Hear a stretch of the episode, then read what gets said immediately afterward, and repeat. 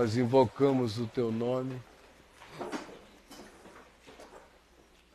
Nós vimos aqui para te adorar. Vimos aqui para confessar teu nome juntos. Juntos. Juntos mais uma vez. Na união de consciências. Na unidade de fé.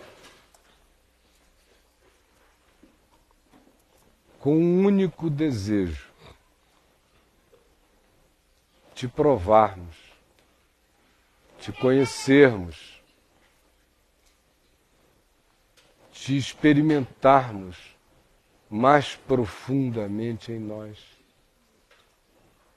Nós te agradecemos porque tu não precisas de reuniões para te reunires conosco, porque tu vives em nós. Somos habitados por ti. Mas nós precisamos de reunião uns com os outros. Nós precisamos vermos-nos uns aos outros. Nós precisamos do testemunho da fé uns dos outros. Nós precisamos da companhia uns dos outros. Nós precisamos dos estímulos, das admoestações dos abraços, dos perdões, dos olhares de aceitação, dos olhares de gravidade. Nós precisamos de Ti nos nossos irmãos. Precisamos ser surpreendidos por Ti nas palavras dos nossos irmãos, nos olhares, nos gestos, nos carinhos, nas confrontações, no silêncio. Nós precisamos te conhecer no nosso irmão, no marido, na mulher, nos filhos, nos irmãos na fé nos que são irmãos e ainda não sabem, nos que são inimigos e não sabem que estão sozinhos na sua inimizade. Queremos te discernir até no nosso inimigo, Senhor. Até no cimei que nos jogue pedra, dá-nos um coração temente. Porque pode ser que ele tenha sido levantado naquele dia para aquela hora. Senhor, este é um dia grave e feliz.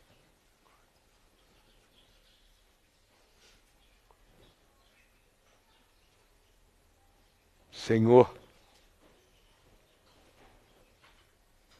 levanta-te em nós. Amém. Ergue-te em nós. Amém. Fala em nós. Ouve em nós.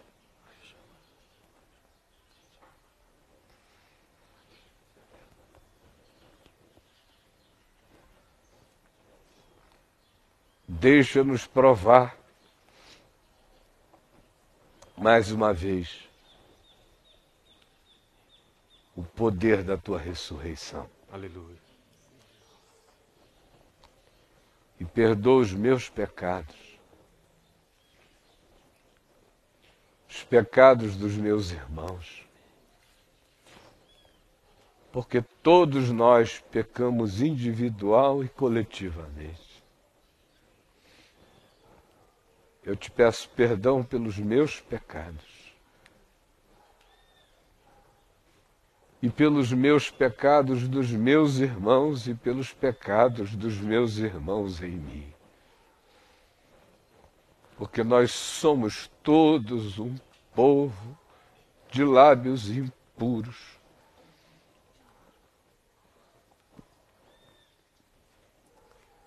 e os nossos olhos têm visto o Santo. Nós já estamos lavados no sangue de Jesus. Pedimos, no entanto, a graça psicológica, muito mais para nossa finitude do que para nossa consciência eterna. Que num carinho teu para nossa mortalidade, tu permitas que cada um aqui se sinta tocado com as brasas vivas do altar. E que cada um ouça a tua voz de novo, dizendo: Eis que a tua iniquidade foi perdoada e o teu pecado foi retirado. Em nome de Jesus. Aleluia. Amém e amém.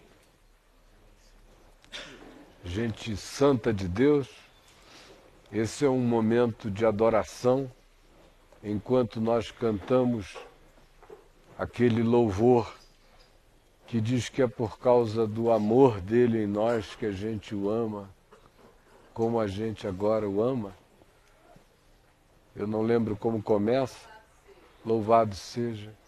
Enquanto estivermos cantando, todos os que trouxeram espontaneamente, e só vale se for sincera, livre e espontaneamente, os seus dízimos e ofertas para o sustento da missão que nos sustenta e que sustenta a milhares de outros, saia do seu lugar e venha até aqui com essa consciência sem barganha, como privilégio de adoração e de ser gente adulta no reino de Deus.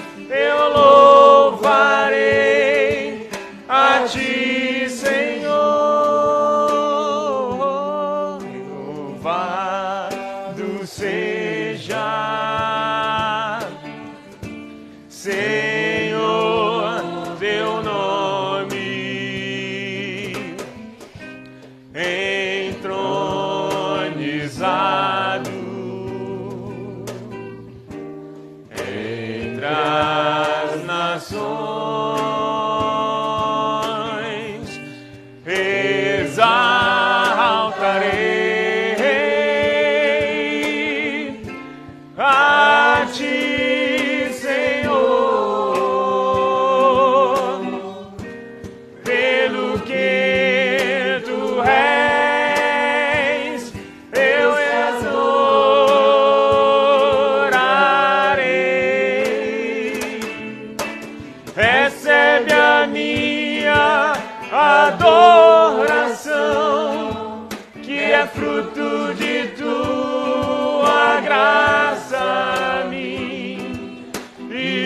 teu amor que restaura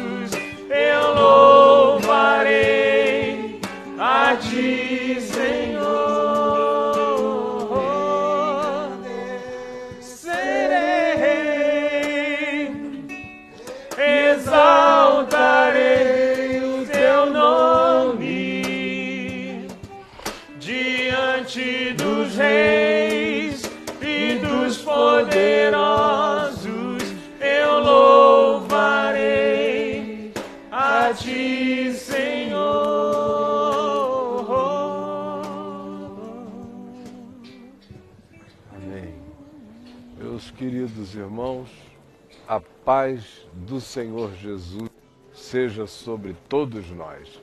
Amém. E eu quero agradecer ao meu amigo Anderson, porque eu vim andando de casa para cá, falei a Adriana que eu, desde cedo que eu estava pedindo a Deus uma palavra para lhes dizer, não porque falte o que falar, não é nunca isto. É só o desejo de ter algum pão quentinho e que não proceda do meu intelecto, mas venha do amor do Pai para o meu coração, para o seu coração. Eu não quero nada além disso.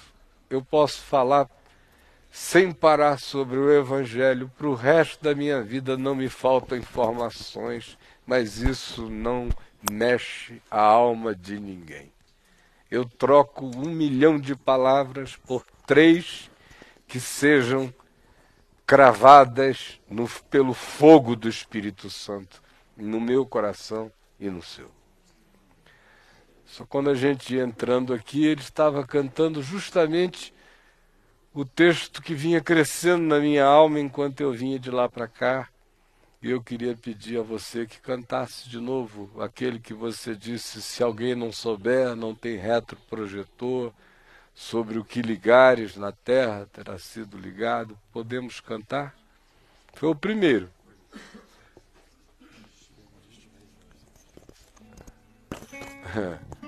E eu ouvi isso como uma voz de Deus para mim.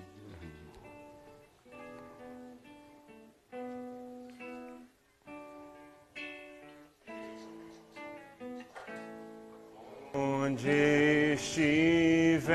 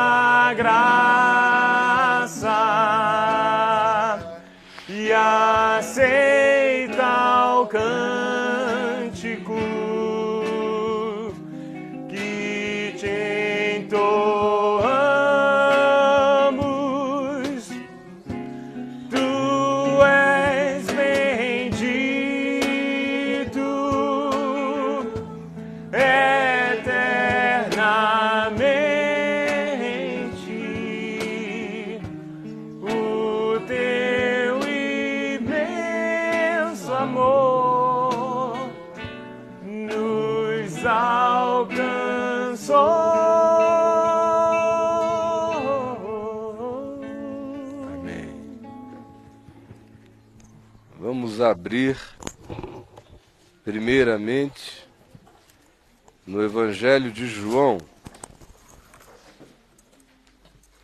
Evangelho do Apóstolo João.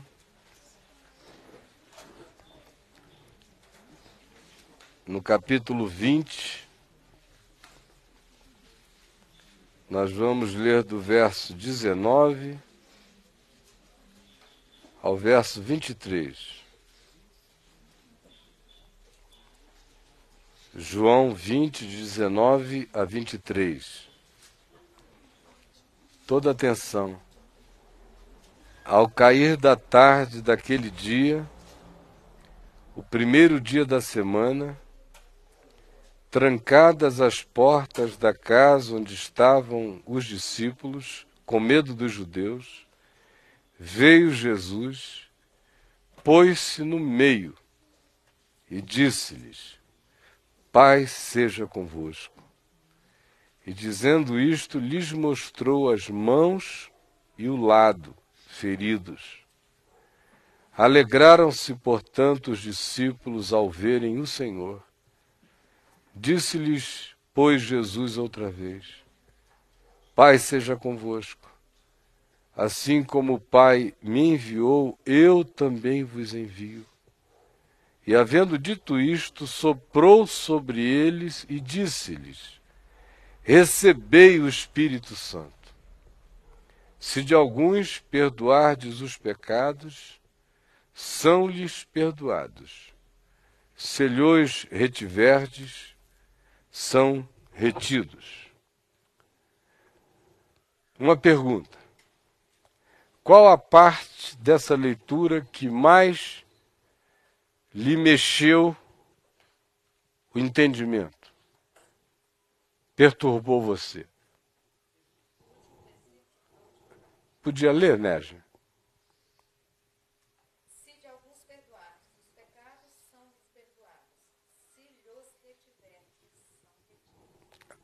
Quem concorda com a Négia, levante uma de suas mãos, por favor.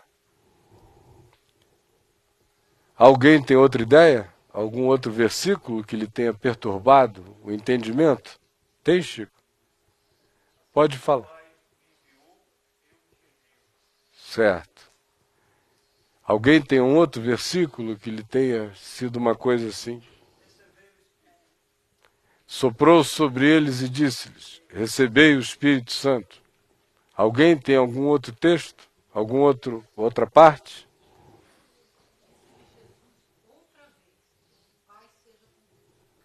Quantas vezes ele diz isso? Duas. Nesse texto. Alguém tem alguma outra coisa a mencionar? Que tenha perturbado. Não é o que lhe tenha alegrado, é alguma coisa que você diz, poxa, por que isso aqui? Alguém tem alguma coisa a mais? Pois não, querida. Como é, é, é, a meu outro cliente chegaram depois da tarde, naquele dia, as portas trancadas com medo dos judeus. É. Você ficou. Você quer saber por quê? É porque Jesus tinha morrido, crucificado, todos eles tinham fugido e tinha um decreto para matar todo mundo. Né? Mas eles tinham acabado de negar, lembra? Fugiram, correram. Não. Você fugiria? Então por que que uma coisa que você faria te causa estranheza? E você está mais próximo ou mais distante de Jesus do que eles? Tendo em vista o conhecimento das palavras e todo, é, apanhado de tudo que ele ensinou que nós temos hoje, talvez, a gente talvez hoje saiba mais do que cada um deles naquela época. Eu sei que eu sei mais do que Pedro sabia naquela época. E olha, eu corro. Eu corro. Em mim não causa estranheza. Nada que seja humano em mim causa estranheza. O que me causa estranheza é a desumanidade no humano. Mas a humanidade no humano não me causa estranheza. Medo não me causa estranheza. Olha, de tudo que está aqui, só tem uma coisa que me causa estranheza. É a única coisa inumana aqui. Que foi a que a Néja mencionou. É inumano. Que Jesus soprar o Espírito Santo, ele é Deus. o Espírito é dele, ele sopra aonde quer. Não tem estranheza nisso. Estarem com medo dos judeus? Por muito pouco tem gente aqui trocando as fraldas. A única coisa inumana nisso aí é se de alguns perdoardes os pecados, serão perdoados. Se lhes retiverdes, serão retidos. Nisto aí eu estou fora, confesso. Pode vir um furacão de Espírito Santo sobre mim, eu digo, Jesus me perdoa, eu passo. Eu passo. Eu passo. Essa é uma tentação na qual eu não quero cair. E se Jesus me perguntar por que, eu digo. E ele vai dizer: Isto sim, servo bom e fiel. Foste fiel no pouco, sobre o muito eu te colocarei. E eu lhe direi: Número um, porque tu disseste: Assim como o Pai me enviou, também eu vos envio. E de tudo que eu conheço de ti, eu nunca te vi reter pecado. nem Marcos, nem Lucas, nem João, nem Evangelho apócrifo, nem lugar nenhum. Nunca vi. Só te vi morrendo dizendo: Pai, perdoa-lhes, porque eles não sabem o que fazem. Então, essa tarefa eu passo. Não é minha. Eu aceito a outra. Aceito de bom grado, Jesus essa de perdoar pecados.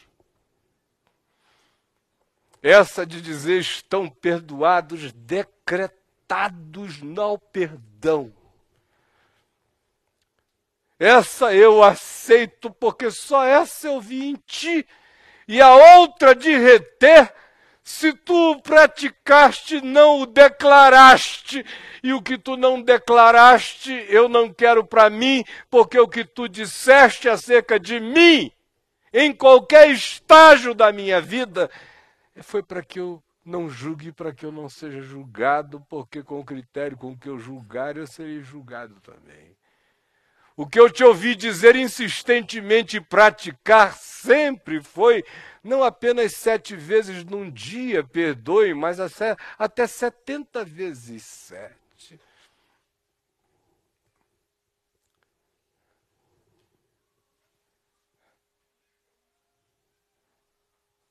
Eu estou lhes falando de todo o meu coração. E eu não vi nenhum desses apóstolos usar essa prerrogativa, exceto para o perdão. Porque aquele que a usar decretará sobre si aquilo que no Evangelho não está praticado como palavra de Jesus contra ninguém.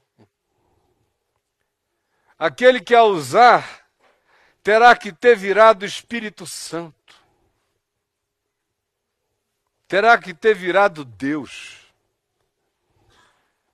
Terá que não precisar mais orar dizendo: perdoa as nossas dívidas, assim como nós perdoamos os nossos devedores. Por isto, esta é a oração de Deus e nunca será do homem o Espírito Santo em mim tem o mandamento, que é um só, de perdoar sempre e de não reter pecados nunca.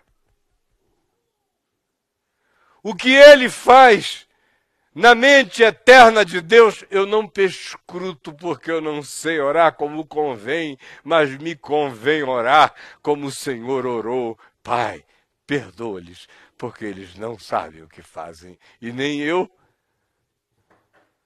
Eu não conheço meu próprio coração. Eu peco contra a verdade todos os dias. Eu chamo meus auto-enganos de luz. Eu chamo meus caprichos de caminho melhor. Quem sou eu para reter? Eu não quero reter os pecados nem de Hitler. Eu passo. Agora, se esta é uma prerrogativa inumana dada aos humanos, eu prefiro, como dizia meu pai, pecar pelo excesso de fé e de perdão. Então, Senhor, eu passo, retei o que tu quiseres reter, em quem tu quiseres reter, quanto a mim, eu quero ser perdoado todos os dias da minha vida, por isso eu não retenho nada contra ninguém.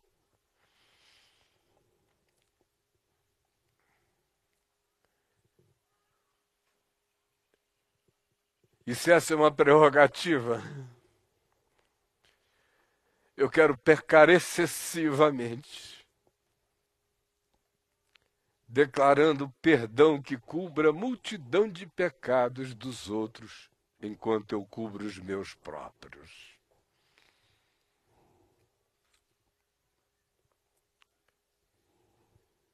Aí você diz, por que será que Jesus disse isso então?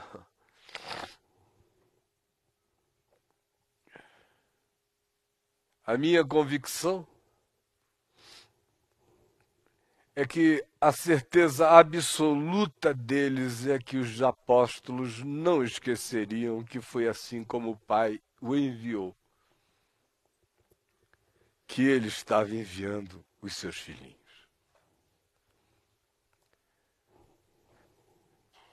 Pedro podia fazer exegese das palavras de Jesus a vida inteira e não iria encontrar uma alusão de Jesus retendo pecados.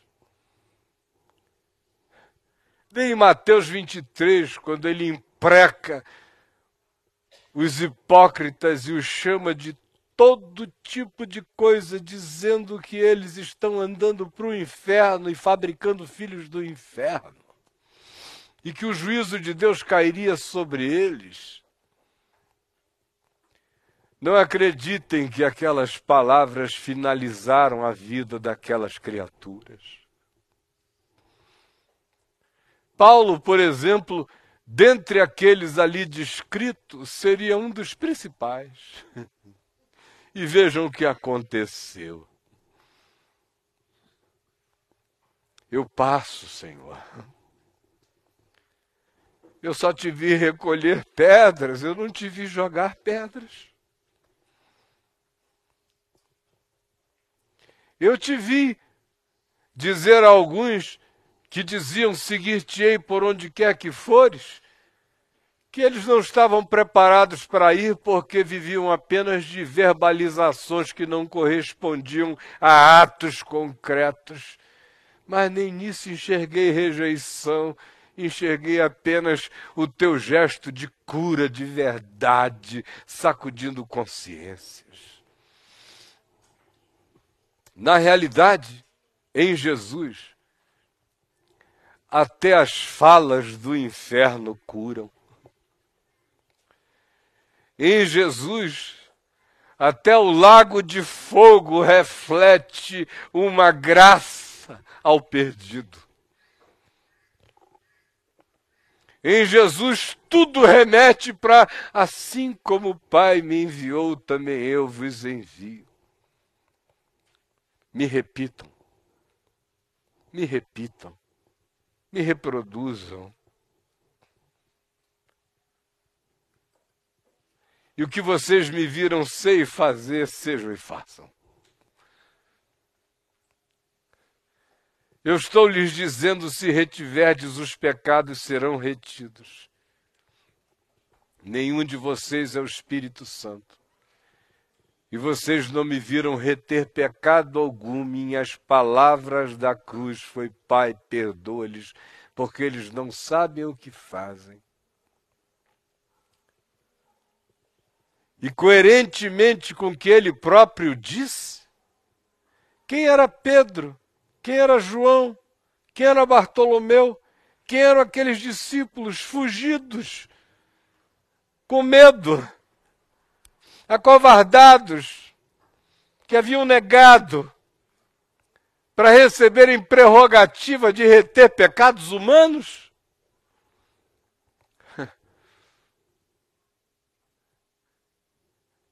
Eu não estava lá e não lhes conheci o coração. Mas se eles fossem, e eu creio que eles eram infinitamente melhores do que eu, eles iriam dizer: Senhor, eu passo. Pedro, com certeza, foi o primeiro a dizer no coração: Eu passo. Todo mundo disse: Eu passo, porque eu não vi nenhum de deles praticar diferente. Eu só vi essa prática começar quando o evangelho morreu e o cristianismo de Constantino começou. Mas enquanto o evangelho foi evangelho, eu só vi homens de Deus dizendo: Eu passo. Ao contrário. Olha o eco que isso causou em João, o velho, que estava presente como jovem nessa sala. Olhem no Ouçam-no agora, aproximando-se dos 80, 90 anos de idade. Na sua primeira epístola, no capítulo 5, verso 16, e não se esqueçam, ele estava naquela sala, naquela tarde, numa tarde como esta. Ele estava lá. Vejam se ele usou essa prerrogativa. Quando ele quis usá-la, vocês lembram quando foi? Foi antes da cruz, quando ele disse: Senhor, queres que façamos descer fogo do céu para os consumir? E o que foi que Jesus disse? Ou vocês acham que a ressurreição de Jesus o tornou malzinho? Ele disse: Vós não sabeis de que espírito sois, pois o Filho do Homem não veio destruir as almas humanas, e sim salvá-las. Olha o que João cresceu na vida para internalizar e para dizer a mim e a você que estejamos porventura com a tentação de reter algo contra alguém, qualquer alguém, qualquer pessoa, quem quer que seja, não faça menos que você ter se tornado o Espírito Santo. Não faça, a menos que você queira chamar sobre você a condenação da qual você já está absolvido. Se alguém vir a seu irmão cometer pecado não para a morte, pedirá, e Deus lhe dará vida aos que não pecam para a morte. Há pecado para a morte, por esses não digo que rogue. Toda injustiça é pecado, e há pecado não para a morte. Sabemos que aquele que é nascido de Deus não vive em pecado, antes aquele que nasceu de Deus o guarda, e o maligno não lhe toca. Sabemos que somos de Deus e que o mundo inteiro jaz no maligno. Olha aqui para mim. Veja como João disse: Eu passo. que ele disse: Olha, se você vir o seu irmão pecar, não para a morte,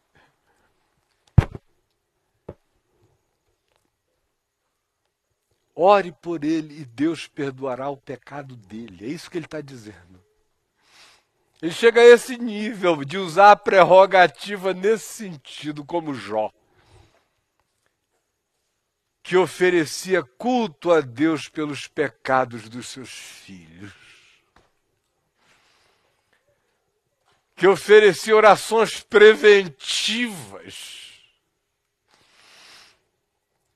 E o apóstolo João vem e nos diz: ore! Se você vir o irmão pisar na bola, não decrete o juízo dele, decrete a graça, o perdão, a salvação, a restauração dele. Ore e Deus o salvará. E o Senhor o restaurará. E o Senhor o perdoará. Nesta eu estou dentro. E eu peço ao Senhor que não me tire dela. Quanto mais, o máximo que João chega é se você vir o cara se hitlerianizar. Eu não digo que rogue, por esses eu digo não ore, fique quieto. Mas não entre em lugar nenhum, não envie ninguém para lugar nenhum. Não dê endereço nem do inferno para o Hitler ele o achará por conta própria se tiver que achá-lo. Eu indico uma única direção e por indicá-la, por cheirar a vida, quem não queira a vida já sente em mim odor de morte. Mas não sou eu a usar o perfume da morte, é o nariz dele a estar contaminado pelos odores da morte. O meu cheiro é para a vida.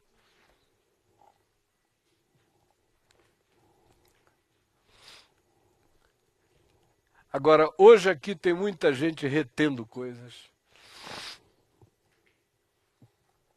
Tem muito discípulo frouxo, covarde, com medo dos judeus, sacana viadaço, retendo coisas, preguiçoso, sem tenacidade, sem bravura espiritual, retendo coisas, chamando sobre si juízo.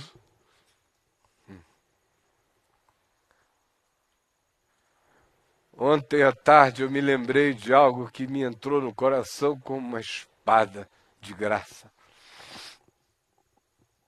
De um dos dias mais difíceis da minha vida. Há não tantos anos, nem décadas atrás, nem nada disso. E eu liguei para o meu pai. E eu tinha pecado. E eu liguei para ele chorando. E falei, papai, eu pequei. E eu sei que ele me amava com as entranhas possíveis com as quais um homem pode amar seu filho. E sabe o que, que ele me disse? Vá se arrepender, Caio Fábio. Quando tiver acontecido, me telefone de volta. Deus te ajude. Tchau.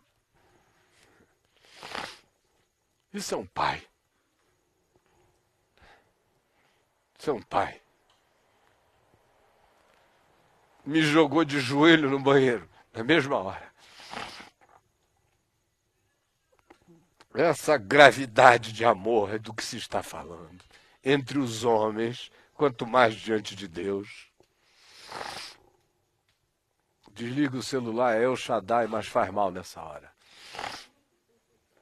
Desligue tudo. Tudo. Tudo. Só uma voz.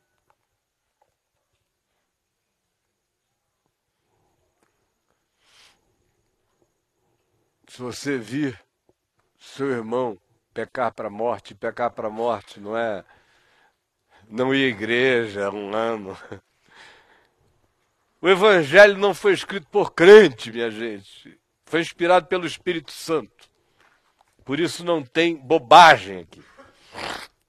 Pecar para a morte é ser assassino, como diz João. É tornar-se assassino. Não porque cometeu um homicídio, mas porque é homicida. Vive de ódio. Vive de maldição.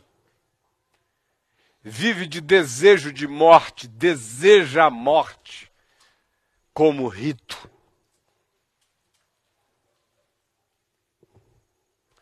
João diz: o assassino não tem a vida eterna em si mesmo. Por esses eu vos digo que não rogue. E por esses eu vos digo: não retenhais pecado, vós não sois o Espírito Santo. Nós só somos enviados como o Pai o enviou, e se ele que conhecia os corações não me apresenta em nenhum pedaço do Evangelho retenção de pecados e morre dizendo: Pai, perdoa-lhes porque eles não sabem o que fazem. Quem sou eu? Que recebi grande salvação, que tenho sido perdoado com perdão eterno para reter pecados. No máximo, a minha consciência se permite ao silêncio reverente e doído.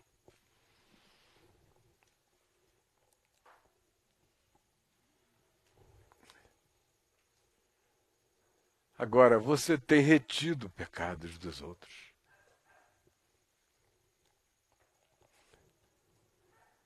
E não adianta subir a montanha, invocar o Espírito Santo, dar trimelique, se retiver pecado, está em juízo. Tem bilhões de evangelho muito mais explícito na boca de Jesus, declarando o que eu estou dizendo, do que a sucinteza obscura dessa declaração. É pela clareza da luz que eu lhes digo o que o Senhor estava dizendo não dá a nenhum de nós a prerrogativa de reter pecado de ninguém. Do contrário, Jesus seria o maior de todos os esquizofrênicos.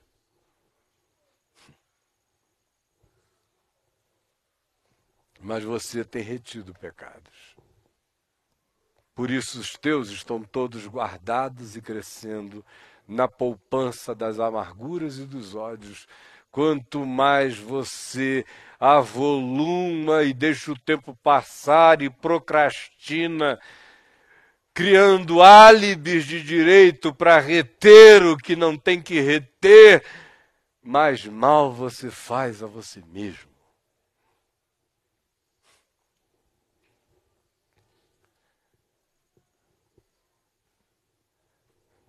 Mas eu me incluo. É. eu me incluo no sopro. E nesse sopro eu quero soprar de volta. Soprar o tempo todo. Perdoados sejam os pecados de todos.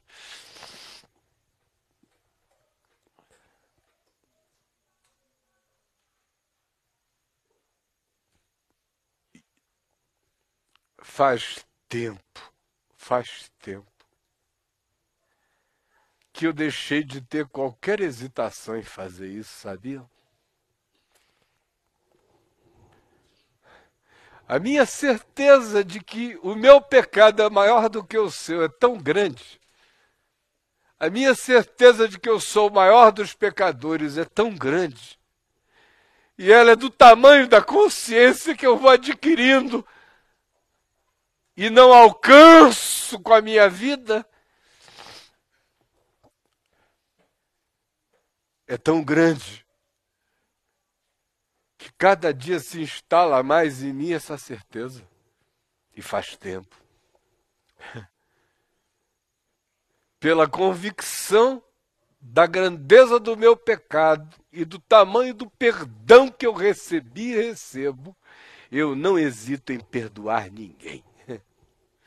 E não é quem me fez mal, não, é quem pecou contra o outro de dizer: estão perdoados os teus pecados.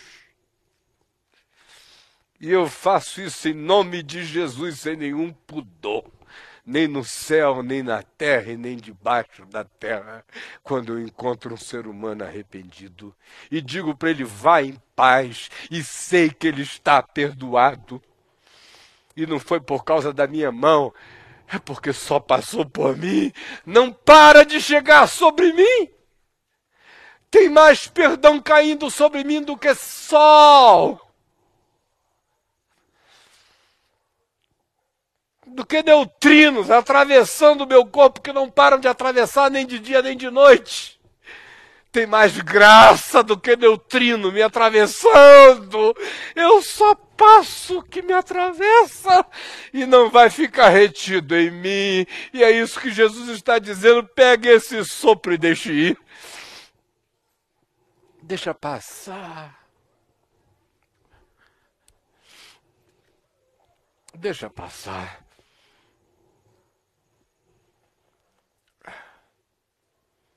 Pai seja convosco, Pai seja convosco, como você bem viu, minha filha.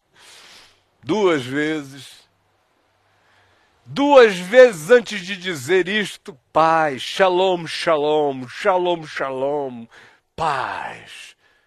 Paz plena, paz integral, Shalom significa a paz que deseja todo bem integral. Corpo, alma espírito. Isso é shalom. Shalom também é coletivo, é sobre todos. Pai seja convosco. E mais, ele nunca daria esse poder a um indivíduo de reter ele está falando no plural o tempo todo. Se vós. Tem que ter acordo. E quando entre eles se encontraria um acordo para mandar alguém para o inferno? Quando? Na roda em que Paulo estivesse, eu sei que esse assunto não rolaria. Nem na de João não mais. Nem na de Pedro, não mais. Nem da de nenhum deles, não mais.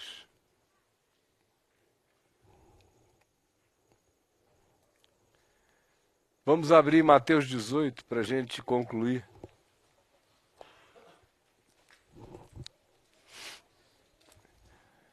Mateus 18 para ninguém ficar com dúvida.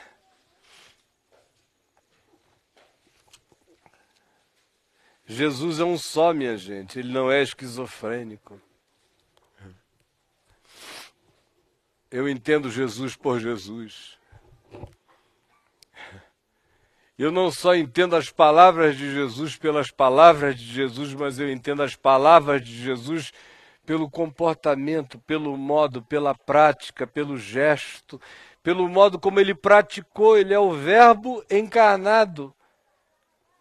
Então, se eu quiser saber o que ele está dizendo, olhe eu o que ele disse, fez e praticou.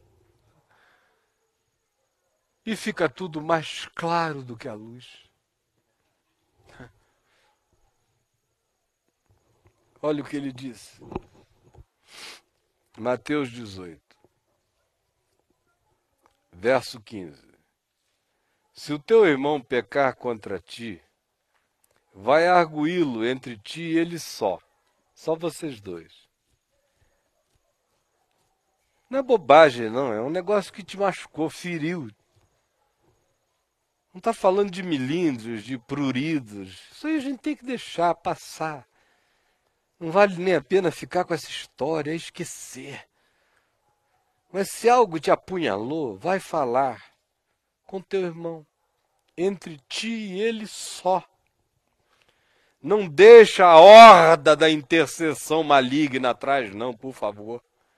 Os bandidos intercessórios, não os informe. Se ele te ouvir, ganhaste o teu irmão. O objetivo é não deixar um fosso se estabelecer. é ganhar o irmão. Não é esperar que ele veja, ele pecou contra ti, mas quem vai a ele é você. O espírito é aquele de abençoar o inimigo, orar pelo que persegue, andar na direção dele, dar outra capa. O ofendido é que deve sempre procurar o ofensor, segundo o evangelho. Segundo o mundo, não. Eu estou ofendido, o meu ofensor que me procure. Mas o evangelho inverte essa ordem. Às vezes ele nem sabe o, o quanto te magoou. Mas mesmo que ele saiba, o Evangelho diz: a ação é sua. Ele não me dá prerrogativa de ficar curtindo a minha vitimização do eu, seja homem, seja mulher. Tenha uma consciência, seu irmão, levante e vá lá, vocês dois. E o objetivo não é humilhá-lo, não é provar sua razão, é conquistá-lo no amor, é ganhar o irmão, é desarmá-lo, é salvá-lo para a continuidade vincular.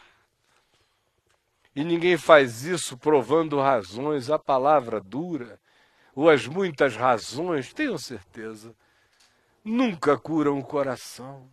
São olhares, é silêncio, é aquela conversa que chama, não como quem acusa, apenas como quem diz: doeu assim em mim.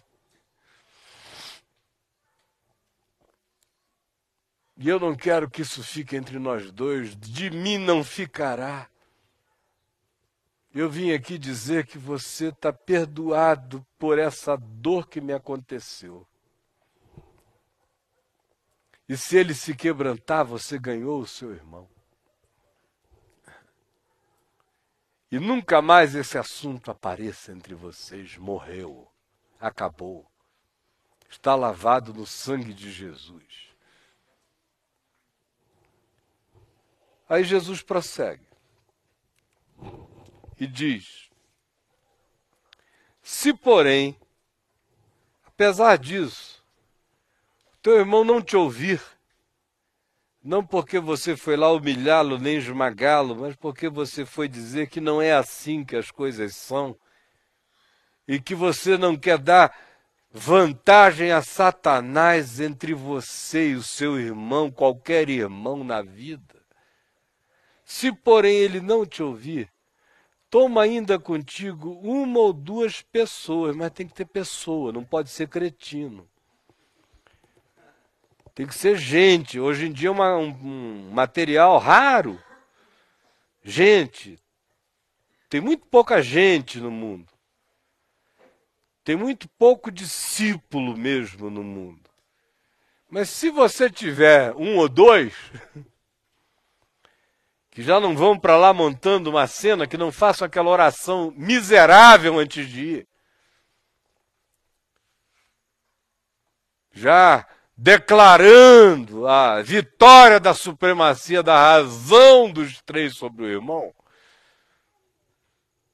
Se forem com temor, tremor e silêncio, e querendo encontrar graça, achar graça no coração do irmão para trazê-lo.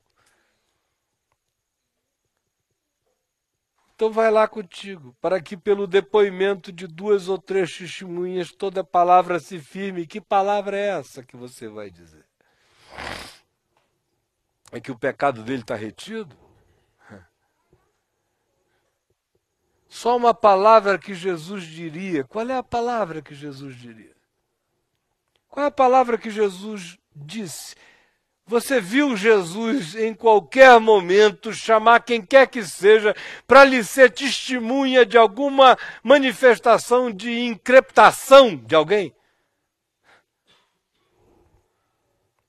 Você não viu. E eu lhe digo: você não verá. Nem um dia da sua vida, no fim, ele pergunta: onde estão aqueles teus acusadores? E fica só a mulher e Jesus e ninguém mais. O homem e Jesus e ninguém mais.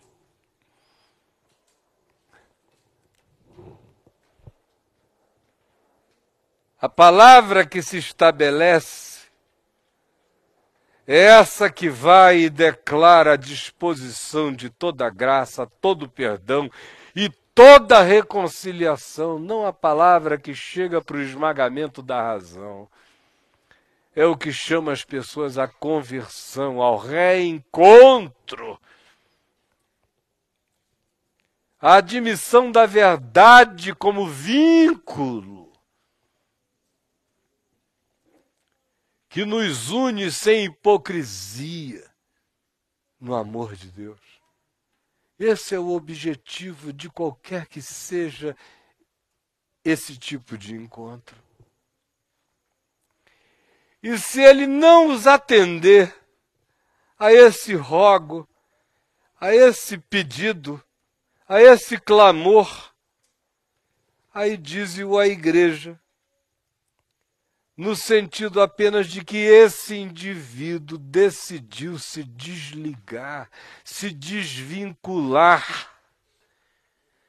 Não se comunica o desligamento de ninguém, no máximo se comunica que alguém se desligou e olhe que eu estou no ministério há 40 anos e nunca tive que fazer tal declaração e morrerei sem precisar fazê-la.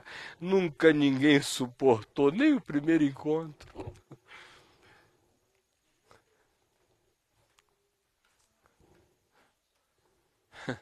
Ninguém que ande no Evangelho chega nessa terceira via jamais. Eu nunca consegui, minha gente. Eu vejo sempre tudo se resolver antes, muito antes.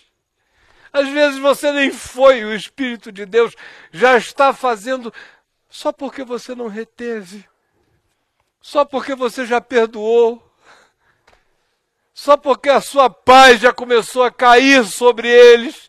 Se houver algum filho da paz, ela repousará nessa casa. Essa é a promessa de Jesus. Nós somos seres que transferem graça.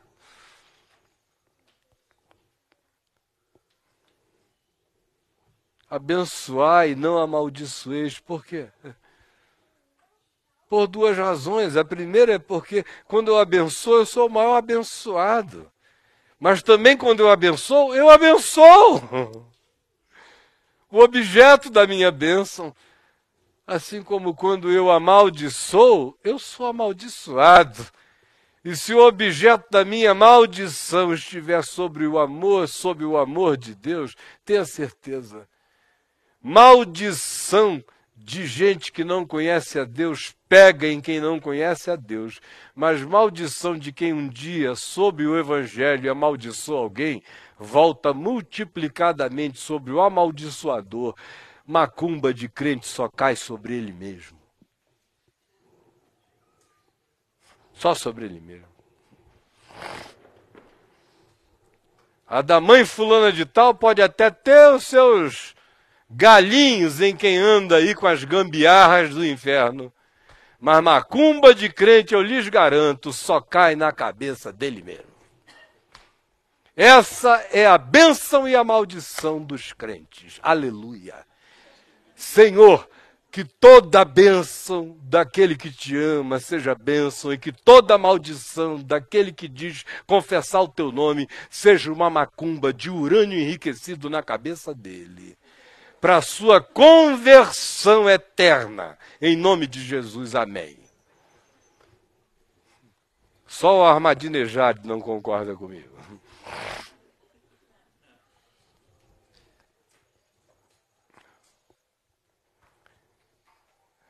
Ninguém consegue chegar nem nesse nível aqui quando o coração vai não para se vingar, não para não humilhar, não para ganhar, não para conquistar, não para estabelecer a contabilidade de razões. Quando você já chega dizendo você está perdoado, não é esse o assunto. O assunto somos nós dois. Meu irmão, só o diabo aguenta essa conversa. E olha, ele não fica para assistir Tiago diz que ele foge antes.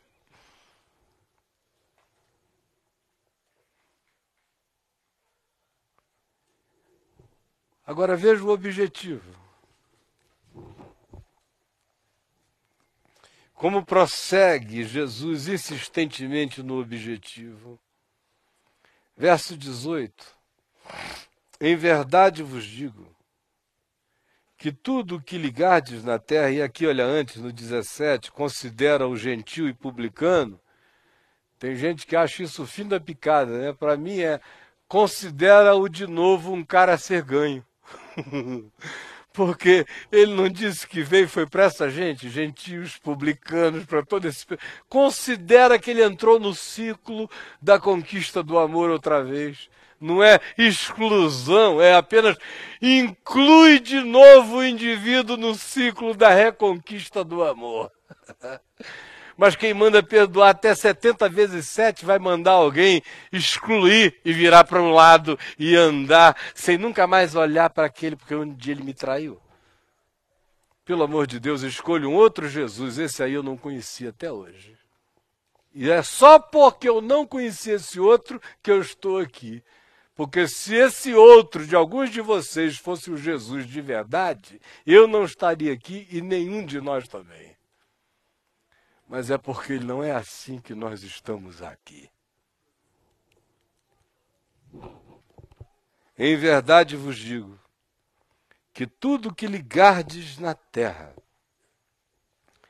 terá sido ligado no céu, e tudo que desligardes na terra terá sido desligado no céu.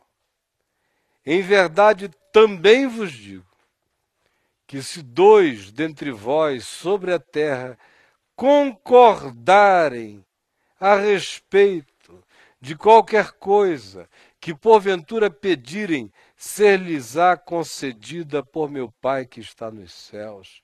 Porque onde estiverem dois ou três reunidos em meu nome, eu ali estou no meio deles. Olha aqui para mim. A palavra mais enfática aqui na cabeça da maioria é ligar e desligar. É ou não é verdade? É ou não é verdade? Vamos ser sinceros, por favor. É ou não é verdade? Dá um poder danado, né? Poxa. Pensar que não precisa nem de muita gente, basta um outro. Nós dois juntos já podemos fazer uma desgraça. Tem um bocado de gente que. Pô, eu e meus dois amigos estamos assim, ó, de acordo com tudo, ó.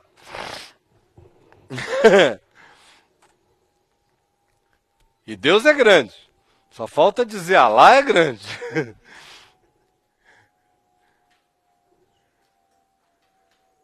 Olha aqui, minha gente. A palavra enfática aqui não é ligar nem desligar, é concordar. concordar, que vem do grego que designa a expressão sinfonia, orquestra, acordo, unanimidade cardíaca, afinação de todos os instrumentos do Espírito no amor de Deus, no diapasão da graça e da verdade que se beijaram na boca em Jesus, que se encarnou para nos dizer como Deus é.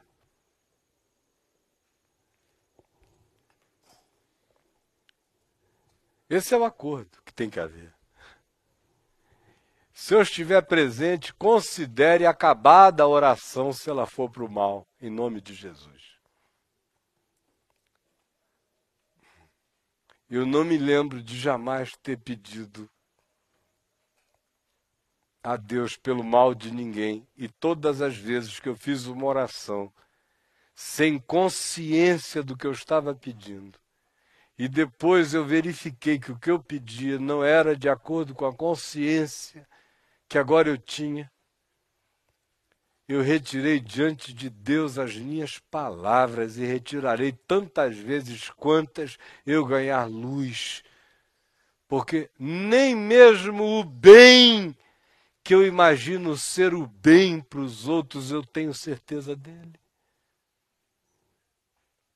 É por isso que no meu coração Eu o tempo todo peço a intercessão do Espírito Santo, ainda que eu esteja com aquela certeza de que eu sei o que seja bom.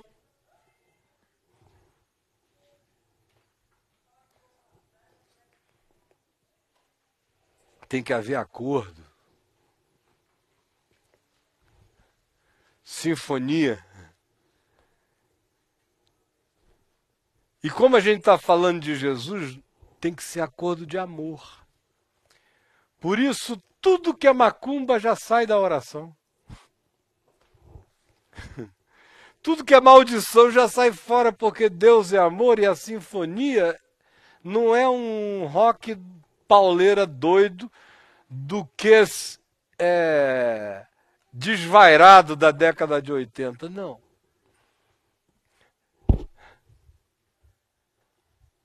Nada contra o que, nenhum julgamento, só não gosto da música. Só não, só não me é um lullaby, não me põe para descansar. O acordo, a sinfonia, tem Jesus como maestro, minha gente. Você pensa que você que dá o tema? Tema de Lara. Tema da amante Tema Doutor Givago. Qual é seu teminha? Você dá o tema e que ele fica obrigado a fazer tudo ficar bonitinho? Porque você e mais dois panacas estão de acordo a respeito da panaquice que estão pedindo, é? Ele é o Senhor. E ele só rege canções de amor, de graça e de misericórdia e de perdão e de bondade. Nem o Sivuca convertido aceitaria reger o seu coral de latas e sei lá o que. E frigideira na cara dos outros, com óleo quente.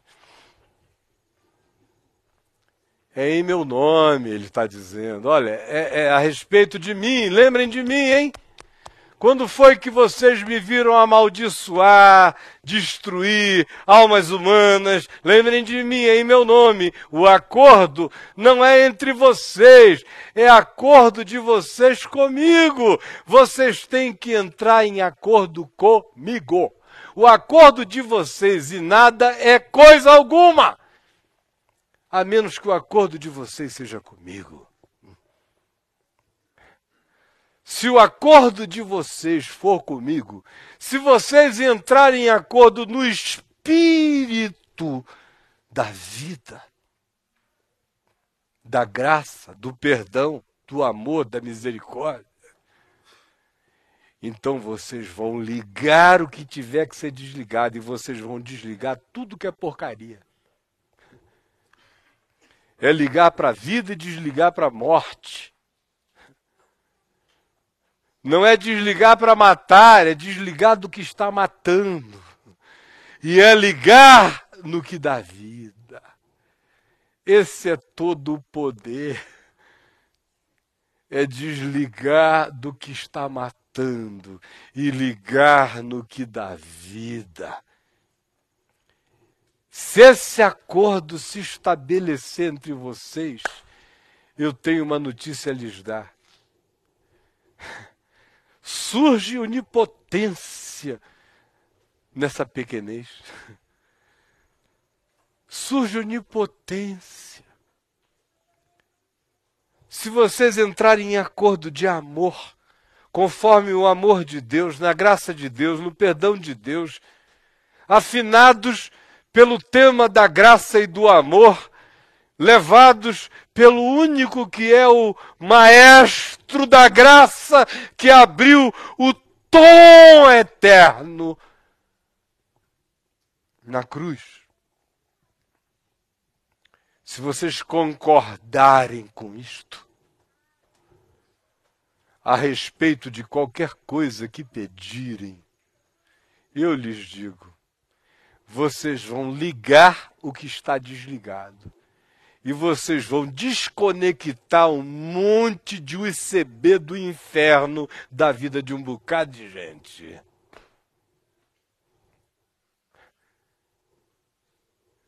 Agora, na realidade, a gente não crê nisso. Senão não passaria ninguém na nossa vida sem bênção, sem oração. Não passaria ninguém na nossa vida sem o decreto da graça silenciosa procedendo do nosso olhar até das nossas vibrações.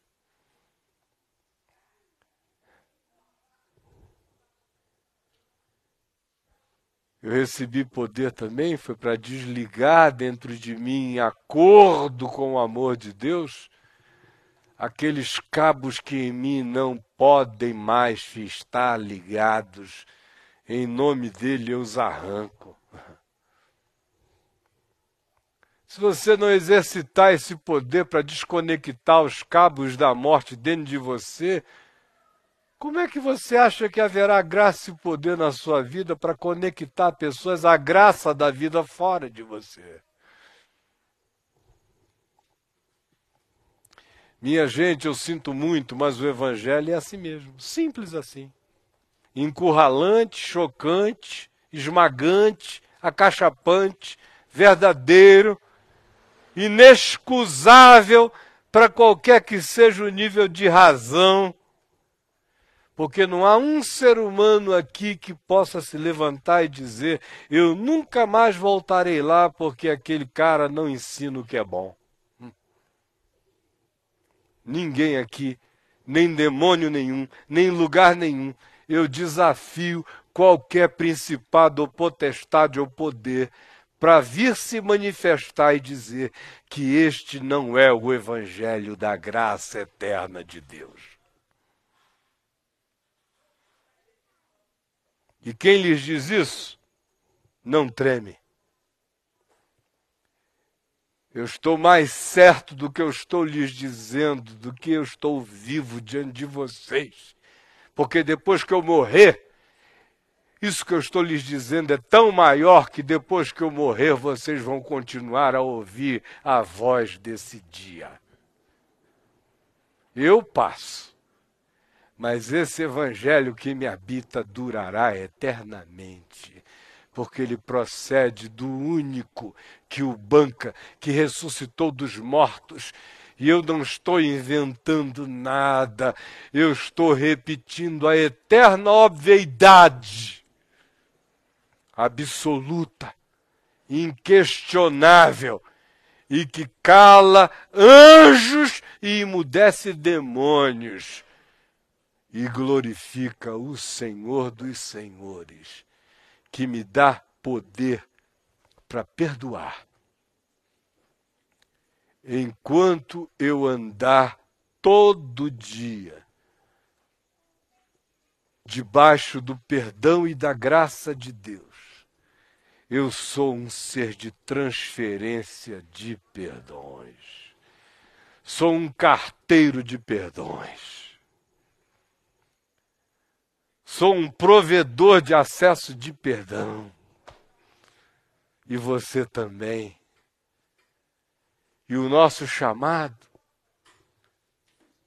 para quem está dizendo, meu Deus, como será o meu ano que vem? Eu tenho apenas isso a lhe dizer.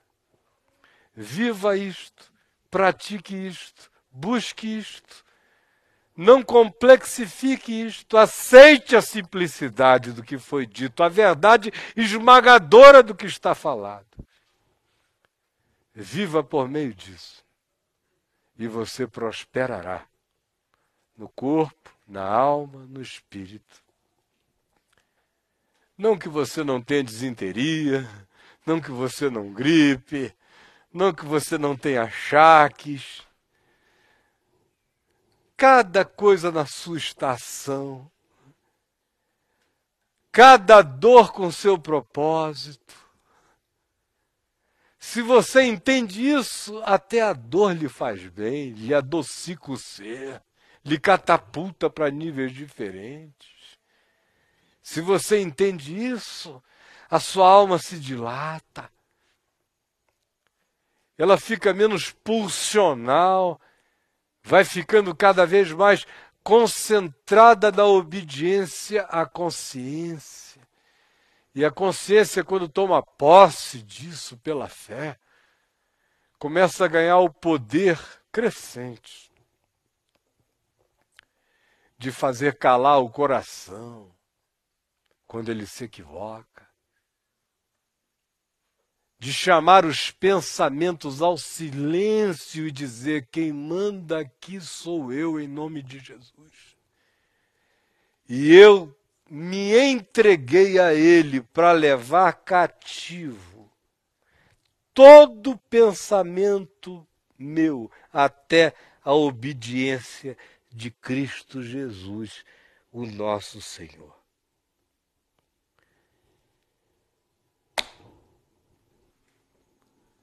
O mais é desnecessário. Quem crê, viverá. Quem não crê, arrepender-se-á de ter sabido. Como disse Pedro, era melhor nunca ter sabido do caminho da verdade, do que uma vez tendo-o conhecido, não o ter internalizado. É como uma porca lavada que volta ao vômito. A lama é como um cão que retorna ao vômito. Olhe, só existe uma coisa pior do que não conhecer o Evangelho. É conhecer o Evangelho e não trazê-lo para o coração e para a vida. A isso faz de você um ser pior do que quem não sabe. Quem não sabe será julgado segundo a luz que teve e que não teve sobre ele há muito mais graça do que sobre mim, que estou aqui em pé ensinando a vocês e a milhares ali.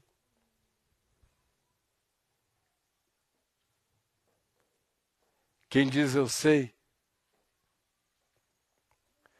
tem que dizer também todo dia: Senhor, me ensina como convém saber. E só há um modo de saber. Paulo diz que o saber sem amor incha, gera empáfia, egoísmo. Só um modo de saber. É saber com amor. O saber sem amor infla. O saber com amor edifica.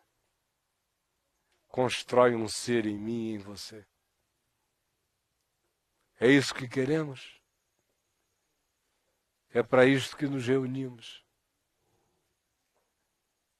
Não olhe a sua cara no espelho da palavra, contemple as suas feiuras, fique com medo e logo saia daqui tentando alienar-se, distrair-se e esquecer-se. Tiago diz que esse processo gera cinismo cria uma camada de impermeabilidade no coração. A minha oração é para que nós sejamos ouvintes praticantes. E que nós nos levantemos daqui para abençoar e não amaldiçoar. Que o nosso acordo aqui seja todo ele bênção e graça de Deus sobre o mundo. Em nome de Jesus. Vamos ficar em pé. Em nome de Jesus. Vamos dar as nossas mãos. Pega aqui as nossas mãos.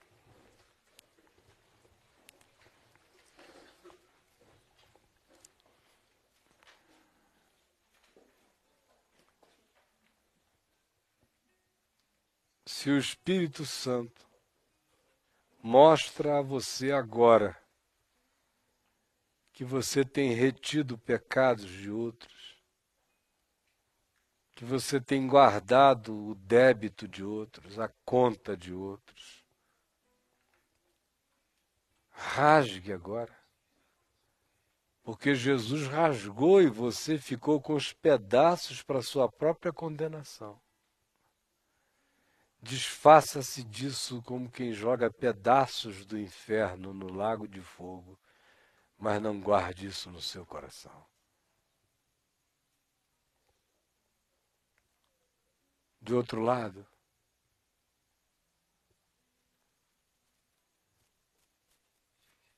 faça seu coração entrar em acordo com o amor de Deus, com o perdão de Deus com a disposição de perdoar sempre, de ser misericordioso sempre, de fugir de julgar e de guardar julgamentos.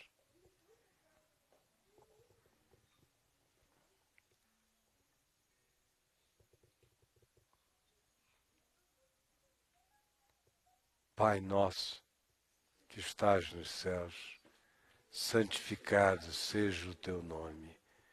Venha o teu reino. Seja feita a tua vontade, assim na terra como nos céus.